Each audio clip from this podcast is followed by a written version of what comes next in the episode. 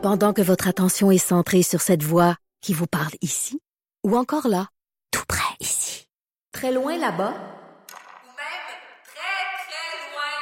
Celle de Desjardins Entreprises est centrée sur plus de 400 000 entreprises partout autour de vous. Depuis plus de 120 ans, nos équipes dédiées accompagnent les entrepreneurs d'ici à chaque étape pour qu'ils puissent rester centrés sur ce qui compte, la croissance de leur entreprise. Franchement dit. On va parler d'économie avec Jean-Denis Garon, qui est chroniqueur au Journal de Montréal, Journal de Québec et professeur au département d'économie de l'UCAM. Salut Jean-Denis. Salut, ça va? Ça va très bien, très bien. Toi, la campagne fédérale? Ah, c'est long. C'est bon, mais c'est long. C'est, J'ai tendance à comparer ça à un film français, quoi qu'il y en ait de très bon. Est-ce que les, les, fins de films français sont aussi prévisibles, imprévisibles que la fin de cette campagne électorale fédérale? Ah, je, me, me prononce plus là-dessus. Euh, On a beaucoup de collègues euh, de la République là, dans mon département. C'est pas bon mes relations. OK, OK, on va passer à autre chose. On revient sur euh, la chronique que tu as publiée il y a quelques jours. Je trouvais ça bien intéressant, ton analyse, parce que on se demande souvent pourquoi on dirait que les élections fédérales, ça rejoint moins les gens. Ben, tu sais, parce que la réalité, c'est que c'est beaucoup plus loin euh, de la réalité du quotidien des gens. Là. Le, ben, le municipal s'occupe des, des, des, poubelles, le provincial des hôpitaux, puis le fédéral, des fois, on se demande, il s'occupe de quoi? Et c'est la démonstration que tu fais dans ta chronique. Oui, puis c'est dommage. C'est la démonstration, en fait, les calculs que je fais dans ma chronique, c'est un peu de dire, regardez, le gouvernement fédéral, sa job là, c'est la, la, la, partie financière de son travail, c'est de redistribuer entre les provinces. C'est pas d'aller soigner du monde, c'est pas d'aller éduquer du monde. Bon, évidemment, ils font certaines tâches dans certaines mmh. provinces, par exemple euh, euh, à l'île du Prince-Édouard, évidemment, le, la province qui est tout petite aime ça déléguer du travail au gouvernement fédéral. Mais la, la job du gouvernement fédéral, c'est pas d'être dans nos vies au quotidien. Puis j'ai écrit la chronique après avoir revoir. Je vais t'admettre, là, écouter le, le, chef du NPD euh, nous dire qu'il voulait euh, avoir de l'assurance dentaire. On dirait qu'il y a quelque chose qu'il n'a pas compris de Jagmeet Singh hein, dans la séparation entre le pouvoir des provinces puis du fédéral. Très ben oui, exact. L'assurance dentaire, l'assurance médicaments. Écoute, tu lis son programme puis il est rendu à donner des toasts puis des petits laits aux enfants dans les écoles le matin. On parle de déjeuner le matin puis il n'y a rien de souverainiste ou fédéraliste ou de, de, de partisan là-dedans que de dire que les chefs, il faut qu'ils lisent la Constitution, qu'ils vont avoir comme travail de défendre. Il des compétences des provinces, des compétences du fédéral, puis il y a des raisons pour ça. Les provinces et les municipalités qui en relèvent, c'est les gouvernements qui sont sur le terrain, le plus proche des gens. Le Canada, c'est un grand pays qui est vaste. Vous avez 10 provinces, trois territoires. Les préférences des gens d'une province à l'autre changent, mais le fédéral, il est là pour redistribuer. Alors, c'est l'exercice que je faisais dans la chronique de dire, regardez, là, il va y avoir une coupe de chiffres, là, mais on va mettre ça simple. Non, non, mais c'est ça. Mais, mais c'est vraiment intéressant. Parce que juste, ce que tu t'apprêtes à, à dire, c'est que dans tout l'argent qui est investi par le fédéral, il y en a très peu qui est en bout de ligne. Qui va sur le pipeline, pour utiliser un terme que tu aimes bien, le pipeline. Euh, il n'y a pas grand-chose qui s'en va concrètement là, dans, dans, dans, le quotidien, dans la vie des gens. Mais ça va concrètement dans le quotidien, dans la vie des gens, via le travail des provinces. Oui.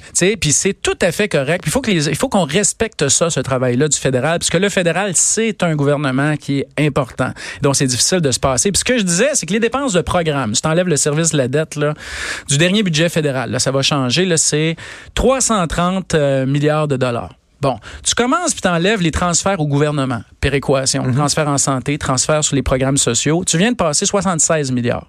La majorité, c'est pas la péréquation, c'est les transferts en santé, programmes sociaux. Toutes les provinces reçoivent le même montant par habitant. L'Alberta, la Saskatchewan, Terre-Neuve, le Québec, même montant. Donc là, tu commences à amputer 76 milliards qui vont aux provinces pour que les provinces fassent leur travail.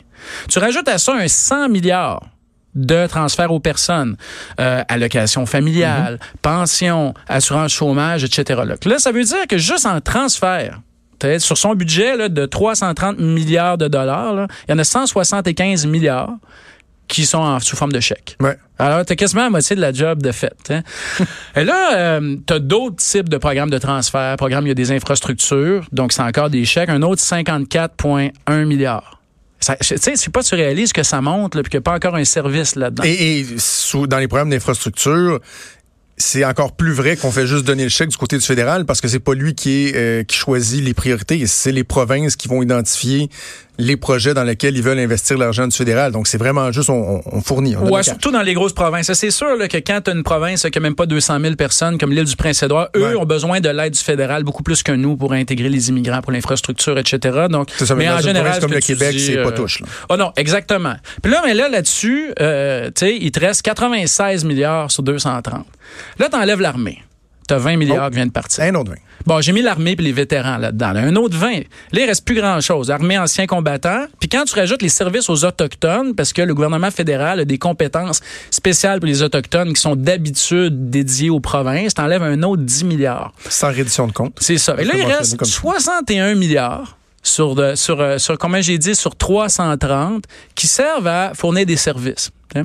Alors, tu comprends que la, la job du gouvernement fédéral, c'est une job de régulateur, de redistributeur. C'est une job de soutien des provinces où les provinces sont sur le terrain. Puis il y a une raison pour ça, c'est parce que les provinces, ils sont mieux outillés, ils ont les compétences, ils ont les ministères, puis sont, euh, c'est une expérience, le fédéralisme canadien, où chaque province peut faire des politiques différentes, puis ça nous permet de s'en inspirer. Souvent, on se compare à l'Ontario. C'est une chance qu'on a. Alors, ça nous rappelle que quand un- quelqu'un comme euh, le chef du NPD nous dit, ben, il faut que le fédéral fasse de l'assurance dentaire. Il faut qu'il fournisse des services de garde. Euh, Il faut qu'il y ait une assurance médicaments qui soit dit en passant. euh, on ait cette assurance-là. Ben, d'abord, ça viole la Constitution. Ça en viole la lettre et l'esprit, première chose. Puis la deuxième, c'est qu'il y a des demandes qu'on appelle les demandes traditionnelles du Québec à Ottawa pour ces programmes-là. Puis ça date depuis longtemps. Maurice Duplessis refusait des transferts fédéraux en éducation parce qu'il venait avec des conditions. Ah oui. On s'entend, là, c'est pas une affaire de péquiste, cette Euh. affaire-là. Puis même affaire sous le sage, puis ça a toujours été comme ça, où on a toujours demandé au gouvernement fédéral un droit de retrait Ouais. de ces types de politiques-là avec compensation Le financière. fameux opting out. Oui, ben là, nous, ce qu'on dit, c'est si l'île du Prince-Édouard, le Nouveau-Brunswick, puis le Manitoba veut que le fédéral gère les prêts étudiants, c'est votre affaire. Faites-le. Si ça vous plaît, si c'est efficace chez vous, faites-le. Nous, on veut gérer nos affaires, mais on ne paiera pas d'impôts pour ça. Et c'est, entre autres, ça pourquoi on a au Québec ce qu'on appelle l'abattement du Québec. Alors, quand on paie notre, vous regarderez votre rapport d'impôt le prochain, quand on fait nos impôts fédéraux, on a un rabais d'impôt fédéral. On a ce qu'on appelle l'abattement du Québec. On se fait rembourser de l'impôt fédéral parce que historiquement le Québec, euh, le Québec a pris des responsabilités plus importantes. Alors il faut, il, il- faut, euh, il faut respecter les compétences des provinces. Puis, tu sais, comme la santé, l'éducation, c'est ce qu'on trouve qui est le plus important. L'aide aux pauvres, euh, l'aide sociale, etc. Les enfants, ça nous touche. Hein? Ben tout le monde veut s'en mêler parce que c'est ça qui est winner dans une campagne électorale. Mais c'est ça. Le fédéral, c'est pas sa job. Exactement, mais ça, ça rend le, le défi d'autant plus complexe d'intéresser les gens à ce qui se fait au niveau fédéral sans justement euh, faire de l'ingérence dans les compétences provinciales. Là. Bien sûr, puis on peut être à gauche sans penser que le gouvernement fédéral doit tout faire. tu sais. Au Québec, euh, au, Canada, soit dit en passant, on a des provinces pauvres, on a des provinces riches, on a des provinces qui ont des ressources naturelles, on en a qui en ont pas, on en a qui ont des zones nordiques avec beaucoup de réserves indiennes, on en a qui en ont pas, etc. Et c'est tout à fait à gauche de reconnaître que le gouvernement fédéral doit redistribuer aux provinces pour donner aux provinces les ressources dont ils ont besoin pour faire leur propre travail qui est collé sur la vie des gens au quotidien, si on inclut les municipalités. C'est tout à fait à gauche. On n'a pas besoin que le gouvernement fédéral nous détarte les dents pour être à gauche.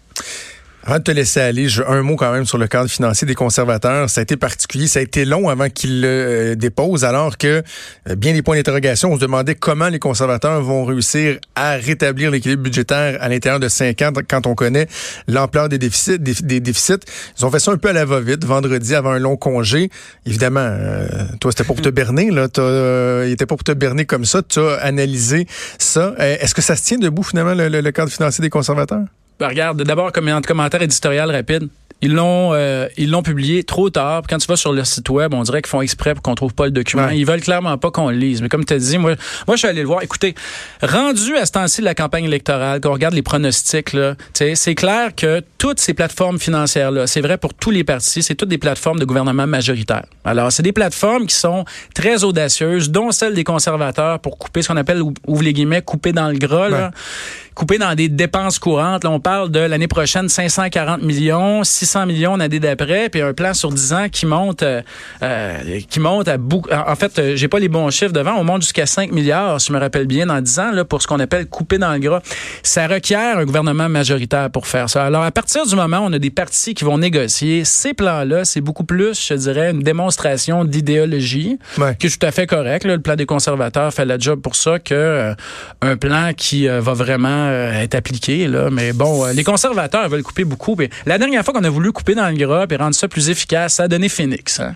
Ah, tu me décourages. On finit Ben- ça là-dessus? Ben, je, veux- je veux pas dire que ça fonctionne pas. Je fais juste, je, je fais juste dire, tu sais, de dire, on va couper dans les inefficacités, on va trouver 5-6 milliards à gauche puis à droite, sans donner le détail, tu sais.